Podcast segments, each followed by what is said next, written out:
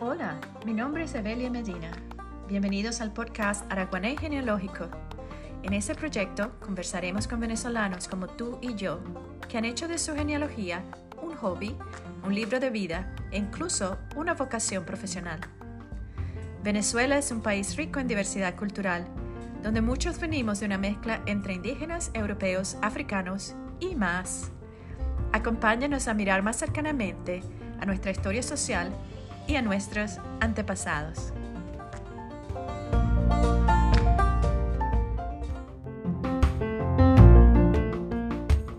Hola Jesús, ¿cómo estás? Bien, gracias. encantada de tenerte por aquí en el segundo programa de Araguané Genealógico y te agradezco muchísimo que hayas aceptado la invitación en participar por acá y, bueno, encantada de hablar contigo. ¿Por qué no, no nos hablas un poquito de ti? Yo, yo nací en Caracas, pero la, la y, bueno, mi mamá es de, es de Caracas, nacida en Caracas, pero realmente la genealogía de nosotros de ambos extremos del país es ah, del occidente y del oriente. mi papá es de los Andes, papá es del Táchira, y, y, la familia de mamá es de Ciudad Bolívar y sus ancestros vienen Ciudad Bolívar, ah. vienen este, eh, Cumaná, todo eso, ¿ves? Y sí tiene rama que vino de, de, afuera, pues, de, eh, vinieron franceses, alemanes y así, ¿ves?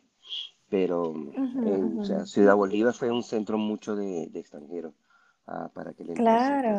venía mucho de afuera. Vivo aquí en Estados Unidos, en el estado de Utah, desde el año 79, hace mucho tiempo. Trabajo por una empresa que enseña a pilotos a, volar y este, estoy en ese lado de la administración, en este, en este lado de la empresa. Y ya tengo ya con ellos ya más de 25 años trabajando con ellos. Este, es, realmente aquí vivo en lo, en, lo que es el, el eh, eh, Salt Lake City, que es el, la cuna de, de, los mormones, como se dicen. Y realmente este, hay en la biblioteca más grande eh, genealógica que, que, puedes conseguir y ha sido una, uh, ¿cómo se llama? Una fuente, bueno, uh, increíble, ¿no? Para, para la investigación genealógica. Pues. ¿Cómo te iniciaste en la genealogía, Jesús? Eh, muy interesante. mira, este, mi abuela materna, ella siempre decía que era de sangre azul. Eh, ellos venían de sangre azul y que, eh, eh, sangre azul es que venían de realeza. ¿okay? Y siempre ellos eran de, ella era de, de, apellido Bermúdez. ¿okay? Bermúdez, uh Bermúdez, ella era Media Bermúdez, pero, pero ahora ella decía que era de los Bermúdez que eran, eran de los que eran de sangre azul. Entonces, desde, desde, desde, pequeña, de adolescente, realmente de adolescente, siempre hacía, ¿cómo se llama? Hacía preguntas, me averiguaba, porque me interesaba lo que mi abuela decía. Y una vez, a los 16 años, yo dije, ¿sabes qué? Yo quiero averiguar un poquito más para ambos lados, no solamente por el lado materno, pero por el lado paterno. Y entrevisté a mi abuela materna y mi abuela, a mi abuela paterna. Y, saqué mucha información de ellas, ah, de, de, ellas, de ellas dos, saqué mucha información. Y yo dije, en, en una ocasión, ya cuando tenía 23 años, yo dije, bueno, déjame decir de verdad, todos los cuentos que decía mi abuela era, eran ciertos, que si eran, realmente veníamos de sangre azul, ¿no? Porque siempre decía ella que veníamos de sangre, tenía sangre azul, pero no, pero no, este, no se coordinaba y no se decía, ¿no? Este, ella también decía de que el, el prócer Bermúdez era familiar de nosotros y todo eso. Y uh, muchas, muchas veces a veces hacen mucha historia, la, la, las viejitas hacen mucha historia y realmente no, no es cierto todo lo que se dice, ¿ves? Okay. Y dicho y hecho, me comencé a investigar y sí, realmente lo que decía mi abuela era cierto. O sea, y sí, o sea, eh, eh, conseguí muchas ramas y realmente por el lado de mi abuela me extendí bastante. ¿eh? Y por eso que me decidí realmente a, a, trabajar en la genealogía, porque después es como, eh, o sea, después que te, que te pica el bichito de, insecto genealógico es algo que tú no lo puedes dejar.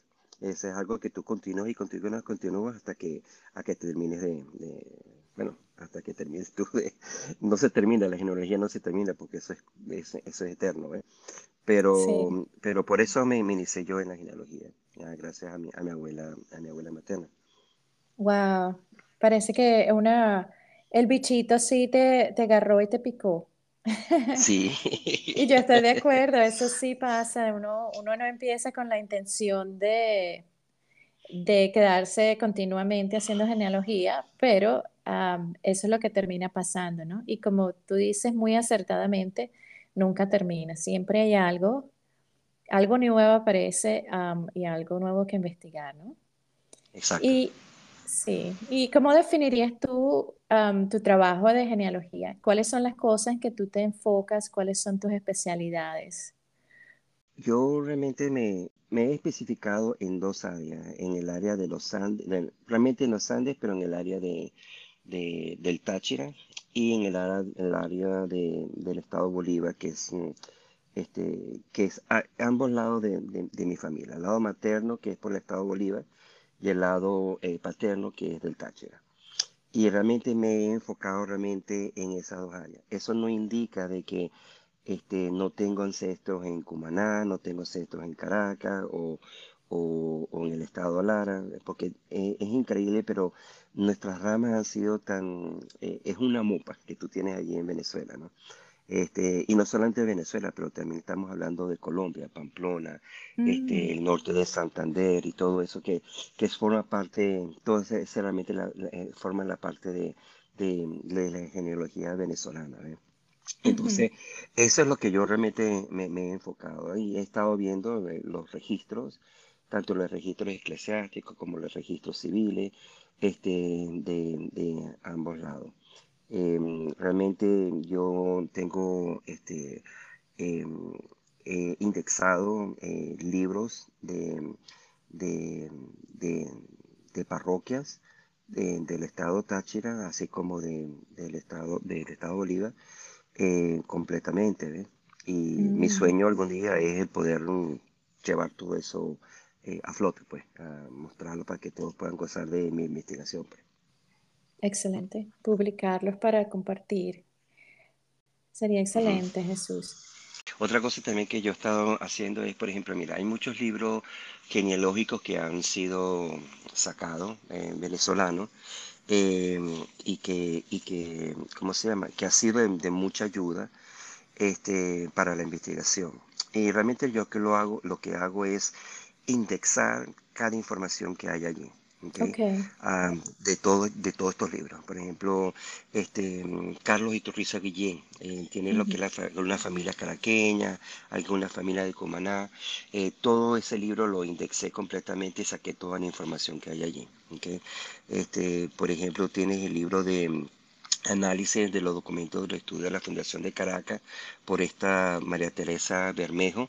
Este, tienes la, la, de la fundación de, ah, de, John Bulton, que es el libro parroquial más, más antiguo de Caracas, que es excelente, porque realmente eh, los orígenes de nuestros, de nuestros ancestros vienen por todos estos lados. Este, por ejemplo, por el lado, por el lado andino, tienes el de Vicente Dávila, que es eh, don Sancho Briceño. Este, tienes también este, eh, eh, el, eh, que es un libro excelente, que son cuatro tomos, que es el libro de Roberto Picón los, que es los fundadores, mm, primeros moradores y familias mm, coloniales de, Mérida. Ahí te da una información eh, genial de, por ejemplo, de toda la conquista del estado occidental, o sea, de, de, los Andes, ¿no? No solamente de Mérida, pero también de, Táchira, de Trujillo. Este, y todo, toda esta información yo la he estado indexando y, y lo tengo en una base de datos. ¿eh? Entonces, y ahí yo voy a, eh, merging, que sería mezclando, este, las, las familias y, y, se van uniendo, es increíblemente cómo se van uniendo todas nuestras ramas en esto, ¿no? Yo tengo una base de datos de más de 180 mil nombres de, de todo lo que he sacado. ¿ve? Y todavía, a diario, cada día yo consigo más información. ¿ve? Entonces, eh, ahora, una cosa que sí yo digo es, aun cuando estén en estos libros, todas las cosas que en estos libros aparecen, no debemos de tomarla como, como ley, ¿okay? porque hay errores. En todos ellos hay errores. ¿okay? Este, yo antes tenía una página que era la página de Solo Genealogía, donde mm, había montado toda esta información y, este, y personas mm, me corregían la información debido a que la información que existía en ese libro era incorrecta. Y de hecho así, así, así, así yo hacía los cambios. ¿eh? Pero es muy importante que, que, que, toda esta fuente que tengamos de preservarla, y, pero no pensar de que es, es algo, ah, o sea, que es la ley, porque eh, la información cambia. Entonces, este, eso. no, no, ese es muy buen, muy buen punto porque hay información primaria que es la, la que uno puede conseguir que es en el, en el, en el ¿cómo es que se llama? En, el registro, en el registro inicial, cuando primero se hizo, y las otras fuentes que son secundarias que aparecen en los libros, porque hace mucho tiempo habían errores de transcripción eh, y ese tipo de errores, por ejemplo, uno se encuentra los apellidos que originalmente fueron en un registro escrito a mano que puede ser interpretado de muchas maneras diferentes o pasada a un libro que no, no, no corresponden exactamente, pero no, es algo muy, muy, muy buen consejo tener eso en cuenta.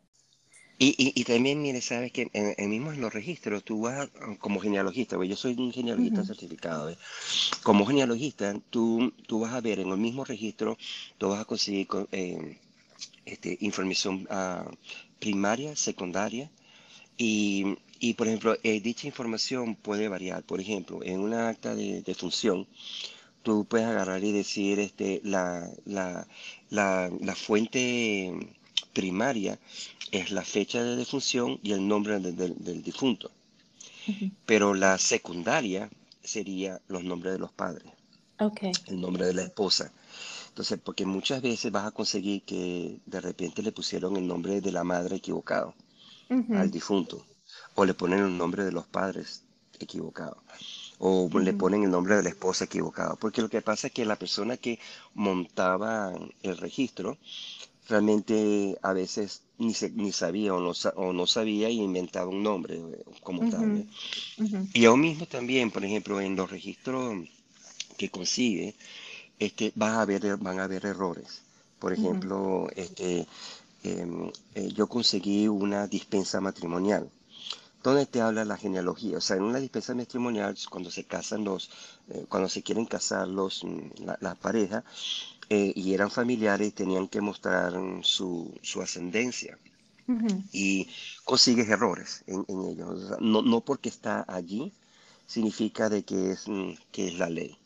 Por ejemplo, en un, en un caso de, de, de, la rama de mi papá, concedí de que mm, habían, pues, habían puesto una dispensa matrimonial pero entonces el, cura saca la genealogía de esta persona, de la, de la novia, pero realmente no es la genealogía de la novia, es la genealogía de otra persona que tenía el nombre parecido, pero no ah. era de ella. Entonces, ¿cómo sabes tú si esa información es correcta o no? Porque tienes que ver, tienes que tener una visión más amplia. O sea, tienes que ver no solamente un documento, pero tienes que ver muchos documentos para que te pueda para que puedas armar la familia. ¿okay? Y así puedas tener más seguridad de que lo que tú estás haciendo es correcto. Y sí, hay errores. Aún mismo en los registros antiguos vas a conseguir errores. Y, pero se puede eh, hacer la investigación como tal. Eh, es, realmente una ciencia de investigación. Es como, como, un, como un, bueno, eres un investigador realmente que tienes que, que ver un eh, general, todo general. Claro, claro. ¿Cómo tú definirías la genealogía venezolana? ¿Cuál es tu experiencia? ¿Cuáles son las características que la describen? Mira, nosotros como venezolanos somos bien mezclados, bien, bien mezclados. Este, eh, tenemos mucha, eh, tenemos muchos este, influencia de, de, franceses, italianos, eh, alemanes, eh, bueno, tenemos los europeos, portugueses, este, también están mezclados con nuestra, nuestra raza indígena y también nuestra raza afroamericana, o sea, africana. Eh, realmente ha sido una mezcla total de este, Venezuela, pues. Eh, si tú ves en el ADN, cada quien, cada quien va a tener una este, rama específica de, nuestro, de, nuestros ancestros eh, del, antiguo mundo, pues. Y este, europeo o, o mismo este, eh, libaneses, hay muchos libaneses en Venezuela. Este, la genealogía de, la genealogía de Venezuela ha sido, eh, es todavía, digo yo que todavía está en pañales, Se ha estado trabajando, pero no hay mucha fuente que uno pueda decir esto, o sea, eh, por ejemplo, se lo vemos en, en, otros países que es increíble. Por ejemplo, yo admiro aquí en los Estados Unidos cómo ellos pueden este, preservar todo, todo tipo de documentos, por ejemplo, los militares eh, que salen a la, milicia desde mismo de la guerra de la, de la independencia hasta, hasta hoy en día, todo lo, todo lo han preservado, mismo los pagos, los pagos que hacen, eso realmente no lo tenemos en Venezuela, que debiera de existir, me imagino que exista, pero dónde no se sabe dónde está. Y es, o sea, es algo que realmente si hubiera, mm, de repente hubiéramos, así ah, tuviésemos organizaciones genealogistas que se preocupara por preservar esa, esa documentación, sería genial. Eh, por eso que digo que todavía estamos en pañales, ¿ve? porque ahorita realmente nosotros lo basamos mucho por lo que hay en Family Search, que el lo que Family Search ha podido lograr, pero todavía hay muchísimo para poder lograr que no, que no tenemos. ¿ve? Que sería algún día me imagino que podamos tenerlo pues. Sí, esperemos que un día tengamos más. justamente cuando uno mira lo que hay en Family Search está limitado a lo que a lo que se ha digitalizado, pero debe haber muchos más, mucho más que todavía falta por digitalizar y, que existe, en, por ejemplo, los libros parroquiales, cosas que existen en las parroquias, que no, no se logró hacer cuando, cuando se hizo el digital, la digitalización. Sí, sí, de hecho, por ejemplo, en, en, en, San Cristóbal este, hay unos libros que no están digitalizados, pero los libros están en, están en muy mal, en muy mal mm. estado, ¿ves? Pero todavía hay mucha información allí, ¿ves? Entonces, este, para poder verlo esos archivos tienes que estar en la parroquia y, recibir la bendición de que el párroco te pueda permitir verlo. ¿okay? Y, este, y es, difícil, es bastante difícil a veces el poder lograr romper esas paredes con, con, los párrocos o también con algunas instituciones gubernamentales que te puedan permitir acceder a esos, a esos ah, registros. Pues. Sí, claro. ¿Y cuál ha sido tu descubrimiento favorito hasta la fecha, Jesús? ¿Y por qué? Ah, es difícil decir cuál, cuál, cuál es el, favorito. Em, realmente fue eh, cuando, cuando tuve la entrevista con, con mi abuela paterna. Ella sabía más por la familia del esposo que, la, que su familia misma, ¿ves? Imagina que e, ella vivió, vivió más al lado de, la familia del esposo y de mi abuelo, pues, y conoció más a la familia de ellos. Y, recuerdo que cuando en la entrevista que yo tuve con mi abuela, mi abuela me dio mucha y mucha información, ¿ves? Y para mí, yo toda esa información la grabé, la guardé. Cuando tuve la oportunidad tenía más o menos como unos 26 años, yo decidí investigar, estaba viendo los archivos eclesiásticos del lado por donde es la, familia de, mi papá. y estaba investigando y viendo. Yo veía un Cándido Chacón y Virginia Chacón. Y mi abuela decía de que ambos eran Chacón, pero no eran primos, ¿ves? Y le decía, bueno, ese realmente eran mis tatarabuelos, ¿ves? Y que ellas no eran primos, pero ambos eran Chacón, ¿ves? Entonces yo decía, bueno, voy a comenzar a, investigar. ¿ves? Y para mí eso fue, investigaba, investigaba y nada que conseguía, no conseguía nada, nada sobre ello. Entonces le digo, ¿será que mi abuela me, me dijo pura mentira y a la larga, que a la larga no conseguía, ningún, no conseguía ninguna información, no los conseguía ellos en los registros, ¿no? Y viendo en, en, una ocasión cuando yo decidí, bueno, yo realmente estoy estoy perdiendo mi tiempo, que eso fue lo que me hizo pensar, ¿eh? yo realmente estoy aquí perdiendo tiempo viendo estos registros y realmente no consigo ni, ninguna información que mi abuela me había dicho, ¿eh? Y yo en ese entonces no existían las, las microfonías como tenemos hoy en, en línea, sino eran, tenías que meter la microfonía en la máquina y, y, darle la vueltica al, carrete, pues. Y en eso yo agarré y digo, bueno, déjame ver, y le doy la, le doy vuelta al carrete una vez, le digo, ah, no, ahí no hay nada, otra, una, otra vez al carrete otra vez. Y a la tercera vez yo cuando decidí, bueno, vamos a ver qué hay aquí, y justamente veo los dos nombres, Candido Chacón y Virginia Chacón. Cuando veo eso me impresionó. Y yo dije, uy, tiene el nombre de los padres. Y cuando veo el nombre de los padres, lo reconozco porque eran los nombres que yo había, había, había, estado, había estado sacando anteriormente, ¿ves? Y cuando yo veo, digo, uy, mira, mira lo que hay aquí. Ay, sí. Y tengo el nombre de los padres de ellos. Y así sucesivamente. Y me llega hasta cuatro o cinco generaciones más de lo que yo tenía en ese momento. ¿eh? Y para mí eso fue lo impresionante, porque yo pensaba que yo estaba perdiendo el tiempo haciendo la investigación y me enseñó que realmente no era una pérdida de tiempo, sino que es un tiempo de paciencia hasta que consigas la persona que tú necesitas. Y realmente eso se me grabó, me grabó grandemente, este, en, bueno, tanto en mi mente como en mi corazón, la importancia y lo bonito que es esta, eh, el, investigar sobre nuestros antepasados. Wow, qué bonita historia, Jesús. Y que te iba a decir que Sí, es bueno ah, reforzar que la investigación no es el descubrimiento, la investigación es todo lo que viene hasta, hasta llegar al descubrimiento, ¿no? Y, Exacto.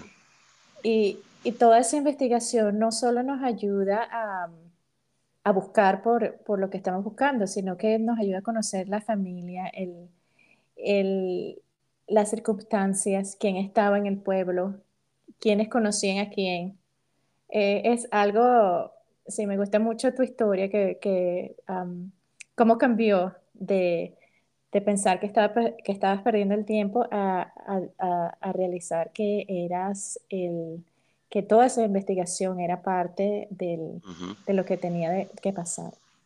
Y bueno, ah, interesante, mira, eh, perdón, eh, en, uno de los casos eh, de, uno de, de, mis abuelos por lado Chacón, tú sabes que en los registros de defunciones solamente te indica el nombre de la persona, la fecha, la, la fecha que murió, el nombre de la persona y, testigos como tal, ¿okay? No te da más información al respecto de la persona que, que, que fallece, pero haciendo una investigación encontré de uno de mis abuelos, em, bueno, mi tatarabuelo que, que, fallece, el cura hace una, una nota eh, específica para esa persona, ¿no?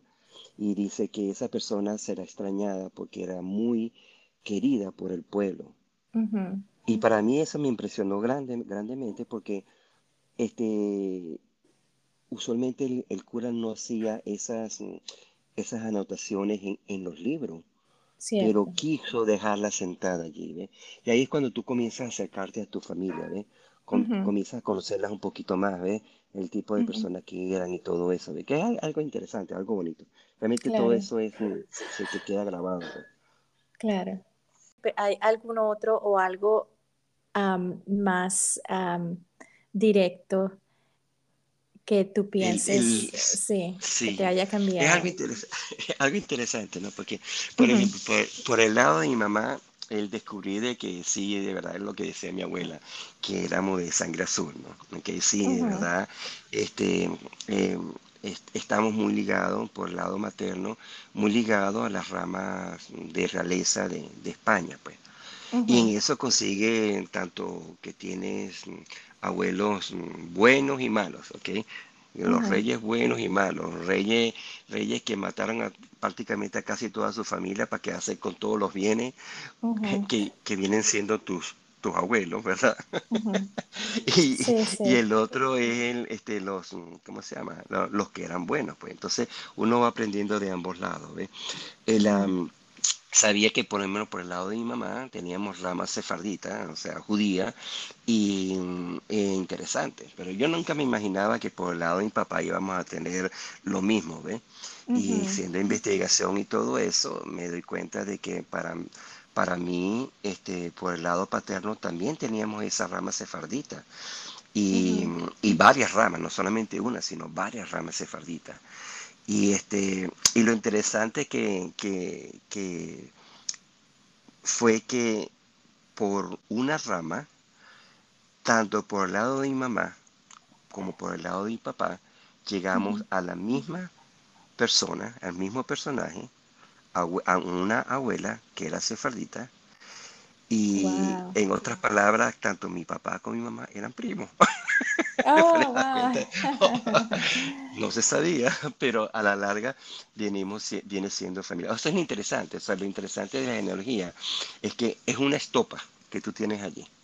Pero estamos tan ligados, en todos, estamos tan ligados completamente, que este, cada descubrimiento que tú haces es un descubrimiento que te, que te, que, te impresiona.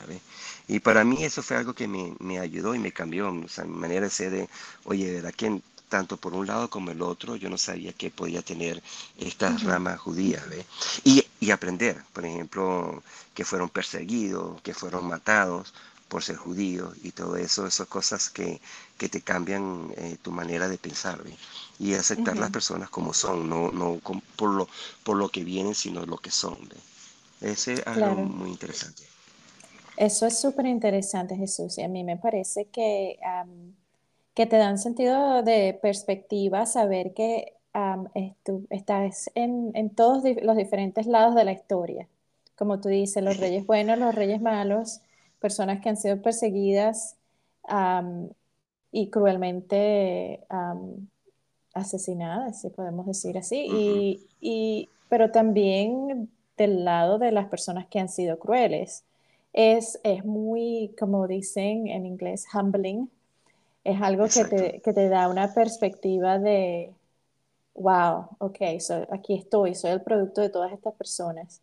No, me toca, no me toca juzgar a nadie y me toca, como quien dice, tener compasión con todos. Es súper interesante. Es, aprender, aprender de, ellos. Claro, claro. ¿Y qué papel ha jugado las pruebas de ADN que, que, hemos hecho en Ancestry y en todos los otros ADN comerciales en tu investigación? ¿Tú ves algunas ventajas o desventajas de, de hacer esta prueba? sí, sí, hay, hay, muchas ventajas, hay muchas, muchas ventajas este, hacer las pruebas. Yo me he hecho la prueba ya con tres empresas diferentes. Eh, la he hecho con eh, Ancestry, eh, con la de Heritage, Y con la de una que se llama Living DNA. Todas son diferentes. El resultado es muy parecido de cada una. Y, y a medida que se hagan más pruebas las personas, los resultados son más específicos. ¿okay? Y lo bueno es que tú no tienes que cambiar nada, sino que automáticamente te va cambiando todo, ¿eh? O sea, te va cambiando tu porcentaje y todo eso. Este, eh, por ejemplo, este, eh, estas pruebas de ADN son muy buenas para em, romper muros. Por ejemplo, por el lado materno yo tenía un muro, era el papá de mi bisabuelo, ¿ok?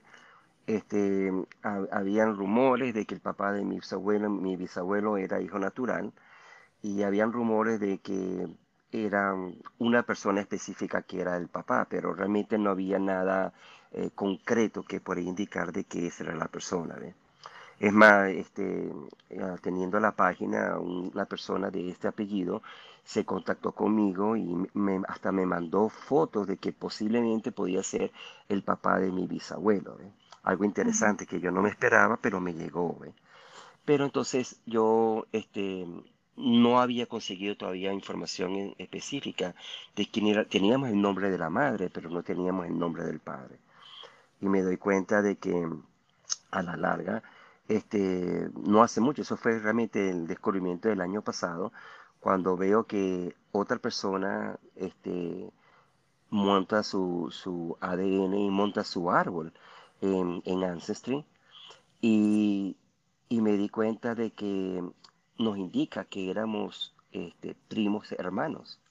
Y yo, ¿cómo puede ser? O sea, oh. que seamos tan, tan cercanos, tengamos tanta, tanto ADN, y cuando veo el nombre de su padre, de, de, su, de, su, de su abuelo o bisabuelo, veo que es el, el, nombre que corresponde al que sería mi tatarabuelo. Y ahí, ahí rompí esa pared que no tenía, que yo pensaba de que eh, esta persona, o sea, quién era esa persona, y al final sí se muestra que sí es. Eso es lo bueno del ADN, cuando, cuando tú puedes compartir tu árbol, cuando tú puedes compartir tu información con otro, ahí es cuando tú vas rompiendo esas paredes que en, nuestro, en nuestros países vas a conseguir muchos hijos naturales. y, y, de esta manera tú puedes romper esas paredes que a veces a uno lo limita ¿ves? Este, en, en, investigación. ¿ves? Y sí, es, es, muy interesante, sí, lo recomiendo grandemente. Lo recomiendo que no se lo hagan nada más con una, una empresa, hágansela con varias, porque realmente este, este, los resultados son parecidos, pero sí son diferentes. Uno por otro son diferentes. por ejemplo, Living DNA, Living DNA me da el origen del, del el origen del, del, del del gene de mi mamá como el origen del gene de mi papá completamente por separado. Y ah. entonces, este, y se, y se especifica realmente en qué área ese era, esa, ese era gene, ese gene que era específico, ¿ve? ¿Qué es lo, qué es lo bueno, ¿ve? Este, entonces, unas y que otras te dan muy buenos resultados. Todavía hay una más empresa que quiero hacerla que no la he hecho todavía, pero la voy a hacer. Okay. que cuando, cuando, cuando los pongan en, ¿cómo se llama? Los pongan en rebaja, entonces cuando yo los compro. Claro, no, no, es buena. Soy un poquito pichirre. no, es, es una buena estrategia. Y bueno, esperaremos hasta que, que, salgan tus resultados por el nuevo, por, por, los que vienen, a ver si conseguimos más primos para hacer uh, más investigación juntos. Sí. Ok. ¿Cuál es, es, hay un descubrimiento que, que tú sueñas en encontrar, Jesús? ¿Hay algo que, tú, que te encantaría encontrar, algo que tal vez has investigado por mucho tiempo, pero que no has tenido la oportunidad de, de realizar todavía? ¿Cuál sería ese descubrimiento que, que lo, yo lo llamo la olla de morocotas al final del arco iris. Mira, realmente para mí el sueño más grande mío es poder mostrar eh, la investigación que yo he hecho por el estado Táchira. este, em, finalmente terminarla y, y, dar la luz y que muchos otros puedan gozar de, de, esa, de esa investigación. Eh, hay, hay, muchos, hay, muchos uh, historiadores eh, uh, eh, que están uh, haciendo, bueno, están haciendo historia realmente, están haciendo mucha investigación por, por, por, por, el Táchira. Y admiro a estas personas porque aquellos van a, a estos centros, le permiten Mm. a, tomar fotos de los archivos y todo eso. Y no son egoístas porque ellos, eh, ellos uh, ¿cómo se llama? Comparten esa información con uno, ¿ve? Y me gustaría llevar toda esa información que, que podemos lograr, que podamos unir toda esa fuerza y, y dejarla asentada para que nuestros descendientes puedan, puedan ver. Realmente ese sería mi, hora, mi olla de morocota, diría yo, este, el poder llevar esa, esa investigación uh, que pueda ser adquirida por muchos. ¿Hay una herramienta que todavía no tenemos que sería útil en tu investigación? Una herramienta que no hay, que sería ah, ideal que pudiéramos tener, así como existe aquí en Estados Unidos los registros de Ellis Island, o sea, los registros de las personas que llegaron a, a, Nueva York eh, en barco, este, que nosotros podamos tener eso en Venezuela, todos los registros de los inmigrantes que llegaron a Venezuela. Este, sería ideal que nosotros pudiéramos tener acceso a esa información. Eh, como te digo, no sé si esa información exista. Y si no existe, bueno, lamentablemente no se puede hacer nada. Pero si existiera, sería ideal, porque muchos de nosotros que tuvimos ancestros que vinieron de, Europa o, de cualquier lado, pudiera, pudiéramos registrarla. Y, realmente no la hay. No, por ahora no la hay que podamos acceder a ella. Y eso sería ideal. Eso, eso sería algo que nosotros pudiéramos realmente ver y, y ¿cómo se llama? Eh, que, que nos pudiera ayudar en la investigación. ¿Cuáles serían tus top tips para la investigación, para alguien que está empezando a investigar en Venezuela? Los consejos más eh, importantes. Mira, eh, consejos de, de, principiantes genealogistas, o sea, con, una persona, uno se emociona por anotar nombres y todo eso, pero a veces con la emoción uno se olvida de dónde sacaste toda la información. ¿okay? Eh, e, eso me pasó a mí. ¿okay? Al principio yo me emocioné, saqué información y todo eso de los registros eclesiásticos y después cuando quise volver a regresar a, la información que tenía y yo dije, bueno, ¿de dónde yo saqué toda esta información? Es muy importante que consigas, o sea, cualquier información que tú consigas, indiques la fuente donde la conseguiste. O sea, es algo ah, primordial, o sea, y ser específico. Por ejemplo, se buscó en el libro tal, de tal año, en la página tal, este, eh, y dar la fuente específica de dónde sacaste la información. Y también respetar la fuente de donde tú estás sacando la información. Por ejemplo, en el libro tal eh, ah, indica esta información y, debe de, ah, y se debe de especificar dónde sacaste dicha información para respetar la investigación de otra persona. Claro. Este, pienso yo que eso, sería una de las, mm, de las cosas ah, prioritarias. La otra, el otro consejo que yo diría es, aun cuando, por ejemplo, tú tienes tu árbol genealógico en Family Search, todo el mundo puede meter la mano allí. y te lo puede cambiar. En, en, menos de un abrir y cerrar el ojo, te pueden cambiar la investigación.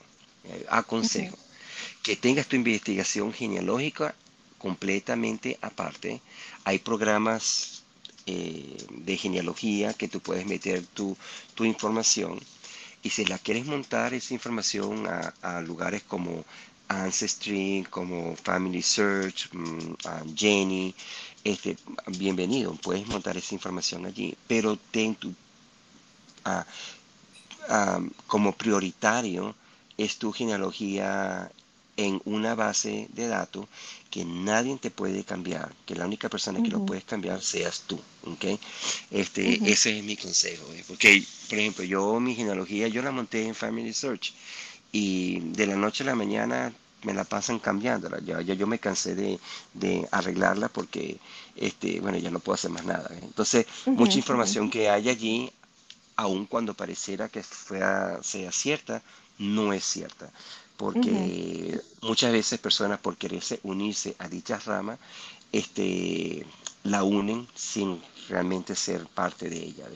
Entonces, si tú tienes una base de datos completamente separada a todas estas fuentes, entonces si, este, si hay algún cambio en cualquiera de estos, de estos otros lugares, por ejemplo, en tu, en tu base de datos principal no está cambiado. Y tú sabes cuál va a ser tu rama principal. Okay. Este es la, eh, realmente estos dos consejos lo que yo diría que sería prioritario, ¿ves? Como genealogista. Fuentes, número uno, y número dos es mm, mantener privada, no, no privada, pero mantener tu, tu, tu, genealogía que nadie te la pueda cambiar, sino que tú la tengas para ti. Okay. Este, eh, porque cambios lo van a ver, pero entonces, este y a veces esos cambios pueden ser ciertos, como también no, no lo son. Entonces, este, que te pueden ayudar también. Eh, eso es lo que yo diría como consejo que diría yo que en cuanto a, a, genealogistas. Me parece excelente, Jesús. te agradezco mucho este tiempo que has pasado con nosotros. Un placer hablar contigo y, conversar. Es muy, muy bonita nuestra conversación. He aprendido bastante y, bueno, ah, en el futuro podríamos hablar otra vez. Con mucho gusto. Con muchas, muchas gracias. Igualmente, Evelia, muchísimas gracias y te felicito por este gran proyecto que estás llevando. Gracias a ti, Jesús.